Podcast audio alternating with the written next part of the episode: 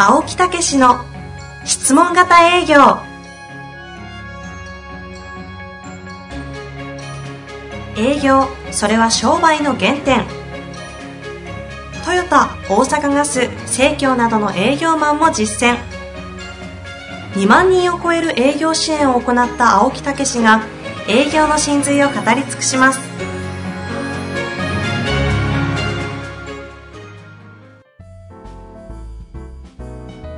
こんにちは、遠藤和樹です。青木武の質問型営業。青木さん本日もよろしくお願いいたします。はい、よろしくお願いいたします。えー今日は青木さん、あの、ゲストをお招きいただいてるんですよね。大阪からね、はいえーあの、有名な東大阪の、はいえー中小企業のね、はいえーこう会社がいっぱいあると、ええそういう中で頑張ってる一社でございますね。町工場で大活躍というふうにそ伺っておりますが。の社長さんですね、はい二代目さんでございます。なるほど。えー実はあの、大阪の三層館というね、はいはいえー市が運営しているですね、えーそういう会館がございまして、よく経営者の勉強会とかそうを開くとこですよ。ろですよね。ええあのー石原さんなんかもね、はい。あのあの友達の石原さんなんかもそこで定期的にセミナーなんかもやってられますけどね、そこで質問型営業のですね、はい。えーそちらの三層館が主催で、はい。実は過去にやったことがあるんですね。はあ、えーこれが非常にラッキーでですね、はい。えー市がもうバックアップするんで、ええ。価格も非常に安く、はい。私も当初やり始めの頃なんで、はい。まあ多くの人に知っていただこうとうんいうようなことで3期ほどやったんですけど、はい。その時のえー、2期目です。2期。ですね、もう今声を出していただきましたはい。あの紹介もなくいきなり2 期、二期生でね、そこだけ喋らせて。ええそうなんですよ。そこで、だいたい3期、4期やったのかと思うんですけどね。はい。えー、だいたい6名ずつで24名卒業されたんですけども、意外に皆さん活躍してるんですよね。あ、その時の方々が、ええ当時の3、4年前の話ですか？そうなんですよね。えーそのうん中でも、はいえー活躍の本当に素晴らしい活躍をされてられるね、笠野社長、東洋成功、はいえー株式会社のですね、えー笠野社長さん。笠野社長。ええで、笠野さん、あの、3つの言葉で売り上げが伸びる質問型営業っていうね、はいはいここに体験談で実名でも載っていただいて、青木さんの書籍の中にそうなんですよ。お願い。営業から聞く営業へ。うん。ということで、新規契約件数が10倍以上伸びると。そんなわけないじゃないですか。ね、もともと何件やったその辺の信憑性はね、問われるところですね。今日生でちゃんとご。説明いただい。それともう一つ、あの、はい、ダイヤモンドオンラインというね、はいはい。えーダイヤモンド社が、はいえー出してる、そういうウェブの方でもね、ええー紹介で、この3つの言葉、これダイヤモンドの本出してますんで、はいそこでも紹介いただいてますけど、はいそれの購読率も非常に笠野さんの時は高かったという。へえ。ええまあそういうデータが残ってるんですね。はい。なるほど。そんな笠野さんにお越しいただいてますので、笠野さん改めましてよろしくお願いいたします。あ、はい。よろしくお願いします。よろしくお願いいたします。あの、いかに青木さんの熟成の中で活躍をされたかというのは、あの、青木さんの主張として分かったんですが、ええ笠野さん、笠野社長自身がどんな方かの説明が一切なかったんですけど、そうですね。ちょっと、あの、ご紹介いただきたいなと。そうですねはいええ簡単で結構です。はいどうぞはい。あ、どうやって、青木先生がされるんじゃないんですか？あ、そう、あ、私するんですか？いや、私ね。さすがにね、いきなりええ他己紹介の方なるほど、なるほえど。あの、笠野さんは、その、ダイカストっていうね、はいえーものを扱ってられるね、はいえーそういう方でございます。はいはい。え 雑いですね。はい。まあ、あの、大阪市の、えーで、アルミのダイカストの製造をさせてもらってます。えまあ、アルミダイカストっていうのは、あの、自動車とかエンジンとか、まあ、ガス、建築関係、照明器具、いろんな産業機器に使われる、まあ、アルミの、あの、部品を、溶かしたアルミを金型に鋳込んで作る工法でございます。もう日頃日常に意外と我々も触れたりしてるもんなんですかね。あ、そうです。あの、もういろんなところで使われてます。そうなんですね。ー例えばどういうところで、あ、あの、まあ、目につくところでは、LED とかの、うんうんあの、そういう照明の側とかですね。で、まあ、机とか椅子とかのジョイントとかにも使われますし、まあ、洗面台とかの、こう、蛇口のところとかもアルミの部品が使われます。あ、そうなんですね。そんな笠野社長なんですが、えー当時、青木さんにお会いされた時には、先ほど私が伺ったところですと、ええちょうど3年前、ええ全く営業ができなかったと。そうなんですよね。で実はね、はいその頃はね、専務やったんですよ、まだ。あ、なるほどですね。まだ事業承継終わってない、そうなんですよ。それ時だったんねで、もう専務で、とにかくもう、値下げ値下げでね、困ってますねんって言ってねあ、もうなんとか助けてくださいと。なるほど。そういう状況で、実は挨拶名刺交換して、そうですか、って頑張りましょうって言って、実はスタートしたんですよね。そうですね。まあ、その頃は、あのーまあ、営業も全然できなくてですね。で、まあ、お客様の方に行っても、やっぱ価格のことばっかり言われてですね。で、まあ、いろんなことを勉強、自分でなりにはしてたんですけどうん、まあ、なかなかうまいこといかなくて、青木先生に藁にすがるつもりで、ああの、はい。その時、社員さん何名ぐらいいらっしゃるんですかね？その時で、当時で20名ぐらいで。20名ぐらいはで、それで営業はもうほとんど専務である笠野さんがやってられたと。そうです。あの、もともとアルミの、まあ、大カスト屋さんの下請けの商売をさせてもらっててですね、まあ、会社に営業部隊がなかったので、はいはいはいで、まあ、リーマンショック以降の、あの、ちょっと売り上げが落ちたので、ええまあ、私専属で営業をしようということで、はい。いうようなことですよね。そうですその時でいくらぐらいでしたかね、売り上げは？売り上げはまあ3億ちょっと切るぐらいの売り上げで、金そういう状況ですから、利益なんかもね、厳しいですよね。そうですね。まあ、思えば厳しいかったです。はいそれが3年前。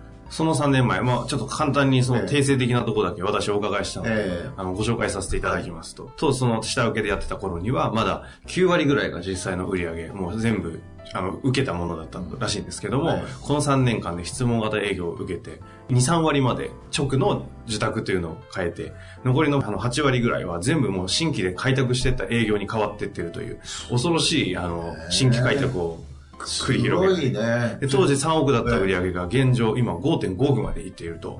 大方倍じゃないですか。そうなんです。3年でね。まあまあ知ってるんですけど。いやーそうですね。はい。そんなことを、ええっ、と、実現された笠野社長なんですが、えー先ほどの笠野社長曰く、これは質問型営業青木さんのおかげだというのは、冒頭にあの、あ収録前におっしゃってて、あ。ね何が起きたのかと、ええ。非常に気になるところなんですけれど。まあそもの変化変化っていうのはその都度その都度実はね、はい。聞いてるんですけどね、ええ。うん、それでも売り上げを聞いて実はびっくりしたっていうね。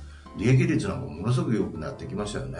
そうですね。あの、まあ、その頃は、トントンかちょっと沈んでたぐらいだったんですけど、ええ。まあ、今はそこそこ、ねえ、よかったですよねさあ、そんなところで、ええ。実際に具体的にその、ビフォーアフターではないですけれども、そうなんですよ。何が起きたのか、ええ。そして質問型営業、青木さんをどう、まあ、いい意味で活用して、はい。今に至るのか、ええ。そのあたりをそうですね。教えていただきたいなと思いますが。でじゃあその質問型営業のね、えー来られた頃今お話ししましたけど、えーもう一回そういう現状と、うん、いうのを聞かせていただけますか？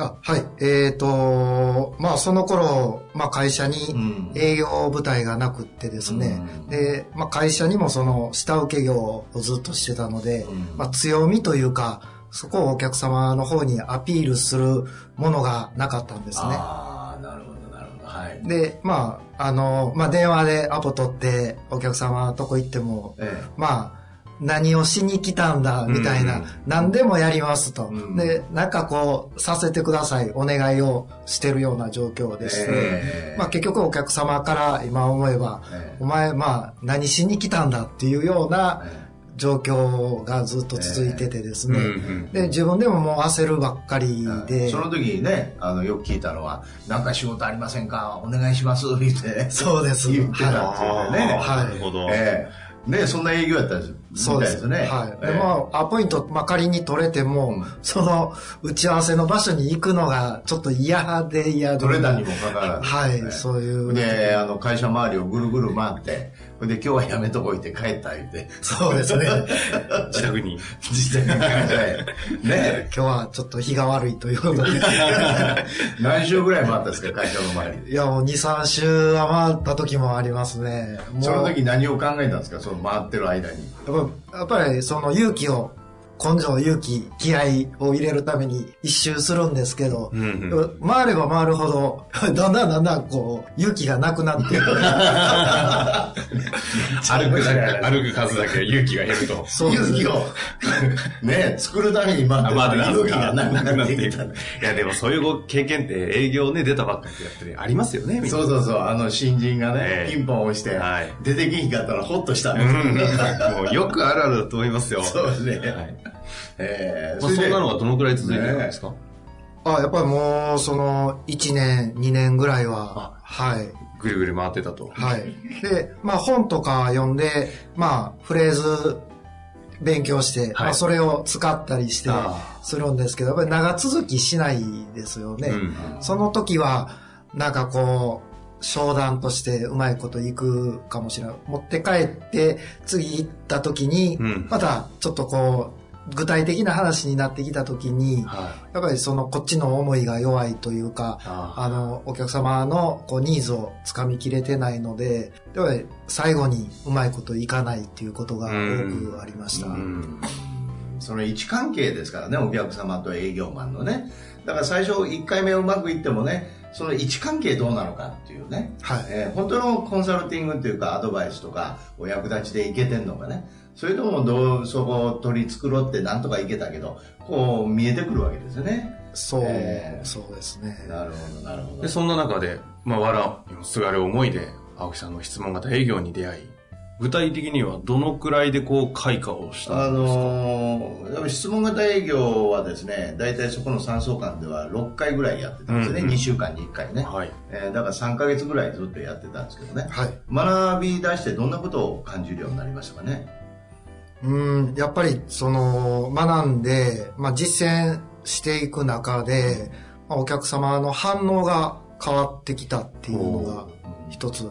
まずその質問型営業というやり方とか考え方を聞いてどう思いました？いや、あのーやっぱり先生が初めに教えていただいたのはお役立ちの精神だというのと、で、まあ、人見知りとか言葉とか、その気合とか根性とか、あ大きな声とか関係なくて、まあお客様の気持ちに寄り添うっていうようなことが大事なんだよと教えてもらってですね。うんで、まあそういうところから、そのお客さんの気持ちを聞いていくっていう、この質問型営業うん。を実践していく中で、まあ自分の気持ち、心の持ちようが、あのお客さんに向かうところがちょっと変わってきたところそうそういう話とか考え方を聞いて自分ではどう思ったんですか？今まで学んできたこととか自分でやってきたとの違いっていうかね、うん、それは、やっぱり今まではこう、辛いとか、あの、嫌だなとかうん。思ってたんですけど、やっぱりお客様はその商品を作るのに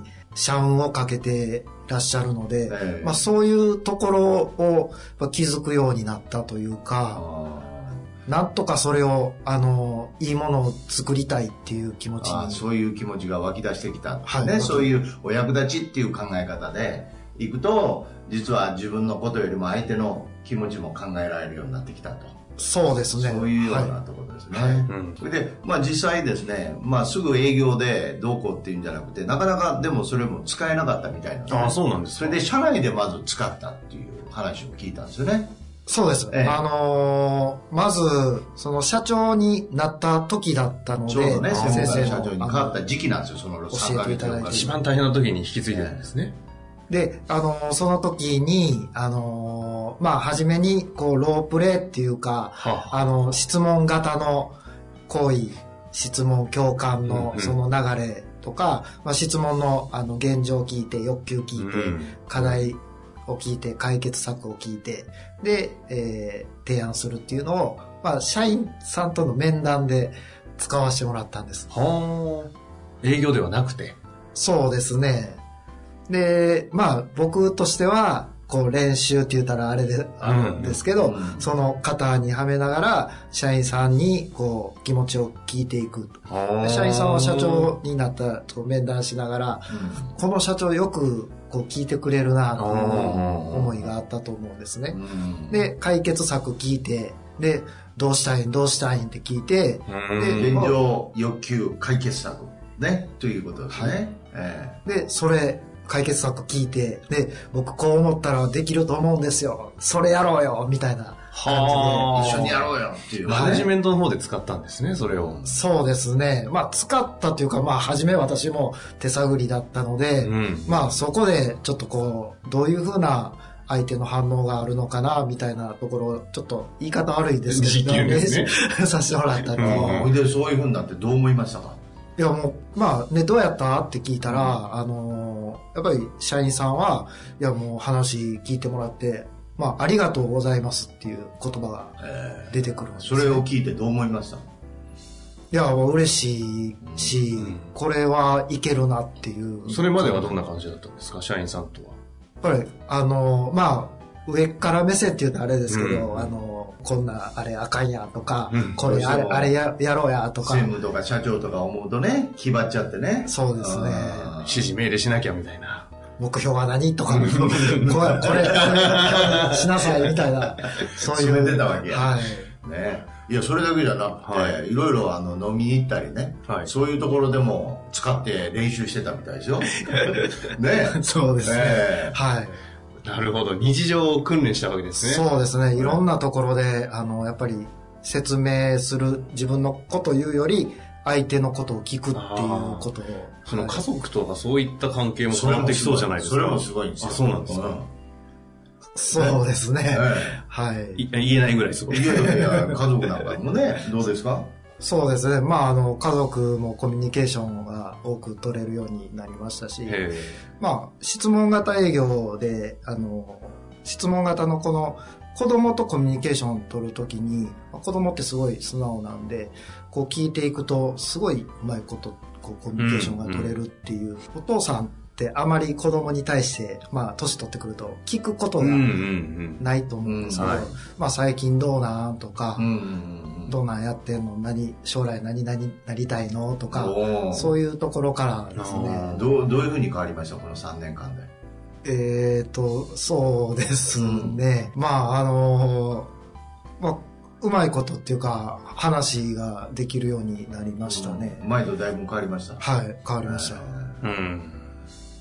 うん奥さんともね、あの、実はうちで振り返りっていうのはね、方法があるじゃないですか。ねはい振り返りっていう方法で、そういう中で奥さんにも感謝を書いたりね。そうですね。うんだから結局コミュニケーションというようなことで相手のことが見えると、すごくよく見えるようになって、それを振り返る。うんすごいですね。もうそうすると感謝全が部使ってるじゃないですか。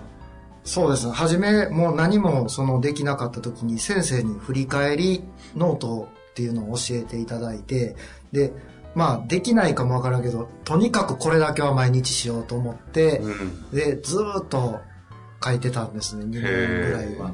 つまりその振り返りっていうのは日頃のコミュニケーション、はい。営業だけじゃなくてそのコミュニケーションを質問でやれてるかどうか、うんうん。でどういうふうに良くなってきたか、はい。どういうところをさらに改善したらいいかって。基本はあるけども、そこをチューニングしていくっていう役目なんですね。ええそれでその振り返りっていうのをねやっていただいたと毎日はいね、はい。えで、まあ、今日出会ったことに、えーずっとこれはどうやったどうやったっていう自分の思いを何遍も何遍もこう振り返っていってですね、でいいことも悪いことも最後ああこういうことがあったんで感謝しますっていうようなことをうん。毎日毎日繰り返していきました、はえだから良かったことははい自信っていうことになりますよね、うまくいったら、で良くなかったことは改善ですけど改善を教えてくれてありがとうっていうね。最後はそれで締めくくるっていうことになってるわけですよね。振り返りって青木さんがいろんなところでやれやれやれ大事だぞっていうふうにおっしゃってるんですけど、はい。やってる方でもうまく振り返りをしてる方とうまくいまいち振り返りが機能しない方っているんですけど、はい。まあ、うまく多分されてると思うんですね、笠野社長は。ええ。なんか振り返りをやる上ではなんかこう、なんかあるんですか？ポイントだったりえっ、とねポイントはもうとにかく深く考えないことですあの自分の思いっていうか、が、これが合ってるのか間違ってるのかだし、やっぱり出てくることって自分が思ってることだと思うんですね。で、それをずっと深掘りしていって、何遍も何遍も、こう、同じようなことを書いていくっていうのが、やっぱりそういうので、まあ、振り返りの振り返りですね。した時に、そのことが自分の中の信念に変わっていってるような感覚が。信念に変わるね。はいなるほど。それでそういう中に毎日ね、はい。あの、社員や家族の、はいえーことが出てくるんですよね。そうですね。えまあ。社員さんであれば、何々さんありがとう、こんなことを言ってくれてありがとうとか、まあ家族であれば、まあ、いつもありがとうっていう,、うんうんっていうのをずっとそういうこと奥さんは今一緒にね、働いてられますからね。そうですはいえーはいだからそういうのを、あの、仕事でも実感するわけですよね。はあそうです。それは自らこう意識的に自分をこう言いくるめるかのように、奥さんありがとう。なんとかしてありがとうとかではなくて、えっと、初めっていうか、まあそういう時ももちろんあります。そういう時もあるんですけど、それがだんだんだんだんこう自分の中に入ってくるようになった時に、まあはお客様へのそのお役立ちも一緒だと思うんですよ。あ。まあは初めからそのお客様、初めて見る方とか、初めて見る商品に対して、そう、僕何もわからないうんわけですよね。でもそれでも、やっぱり一生懸命こう図面書かれてる、設計されてる、うん。こういう新商品を売ろうと思われてる、そういうのをお聞きすることによって、あ、じゃあ僕がなんか役に立てることないかとか、せっかくお話、声かけていただいたんだから、なんかこう役に立つようないいものを作れるアイデアないかなとか、そういうことがこう自然と口に出てくるように。これはね、すごいいい話ですね。湧き起こるそうそう感謝とそうだから、これ。その瞬間に、お会いした瞬間にわっと湧いてくるから、ねその表情とかね、うんもうお客様見たら分かるんですよ。確かにちょっと違うなとか。うんでも実は、それは日頃の中でそういう考え方を訓練してると、うんもう短い時間であってもさっと出るようになると。ね。そうですね。うん、だだから最初はその話を聞いて相手の状況を聞いてお役に立ちたいな、ええ。ああいう人だなお役に立ちたいなということもあるかもしれませんけどそれがどんどんどんどん加速していくと、ん。もう会った瞬間に表情を見ただけでわっと出てくる、うん。そういう状況になるんですよね。それ今日もを振り返る笠笠野社長いらっしゃった時にガラガラっと部屋入って来た時の雰囲気がええ。すごいこうまろやかなそうですね。おおらかなオーラがそうそうそう出てたんであなるほどなと思いましたね。今回ゲスト楽しみだなというのはあー入った瞬間に思いますよね。よかったですねそういう、ありがとうございます。いやいや本当に。ええ。それでその振り返りを手帳をねそういう手帳があって、うんそれをずっと書いとかれて、はい。やっぱ奥さんのことなんか毎日書くんですよ。はね、ありがとうって言って、うん。それで何気なく奥さんに見えるように机の上に置いとくっていうのを毎日してるあ それ裏テクニックですねそれバラしたらダメじゃないですか。あそんなことされてるんですね意外と作詞作詞ですねそういう部分もあるんですよ。なるほど持ち合わせてる純粋な綺麗さではない嬉しいですよね、奥さん呼んだら。だと、まあ、読んね、でるで、日頃照れくさいからほら言えないじゃないですか、なかなか。はい特に日本の男はね。そういうことを言葉にするっていう、それはね、やっぱりすごいなと思いますよ。まあねでもわざと置いてるんですよ いや、わざわざなんとなくなんとなく見えるように。わざとって言うんですよ。まあそんな感じええでしょそうなんですよ、はい。だからそういう内的変化が起こって、えーいよいよそれが営業に転換していくっていうようなことなんですよね。では、あの、具体的に営業、まあ今日はその、な内的にどういうふうに変化がまずあったのかと、ええ湧き起こる感謝、そう湧き上がる感謝、ああ、いいですね。そこを湧き上がるお役立ち。お役立ち、ねそしてさりげなく奥ノート。そうそうそう。まあそのあたりはね、非常に分かりましたので、あの、次の回では、具体的にじゃあ営業の現場とか、そうなんですよ。テクニカルなところでもどうなの面か白い話があります。具体的に聞きますから。そうですか。ええ楽しみ。これは皆さんも活用できるはずです、ね。あ、本当ですか。じゃあその辺をまた次回ね。次回ですね、ぜひ、はいお聞かせいきたいなと思います。ますまた引き続きよろしくお願いします。はい、ありがとうございます。日もありがとうございました。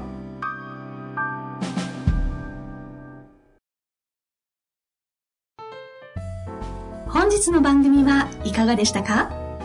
番組では青木武氏への質問を受け付けておりますウェブ検索で「質問型営業」と入力し検索結果に出てくるオフィシャルウェブサイトにアクセスその中のポッドキャストのバナーから質問フォームにご入力ください。たくさんのご応募お待ちしております。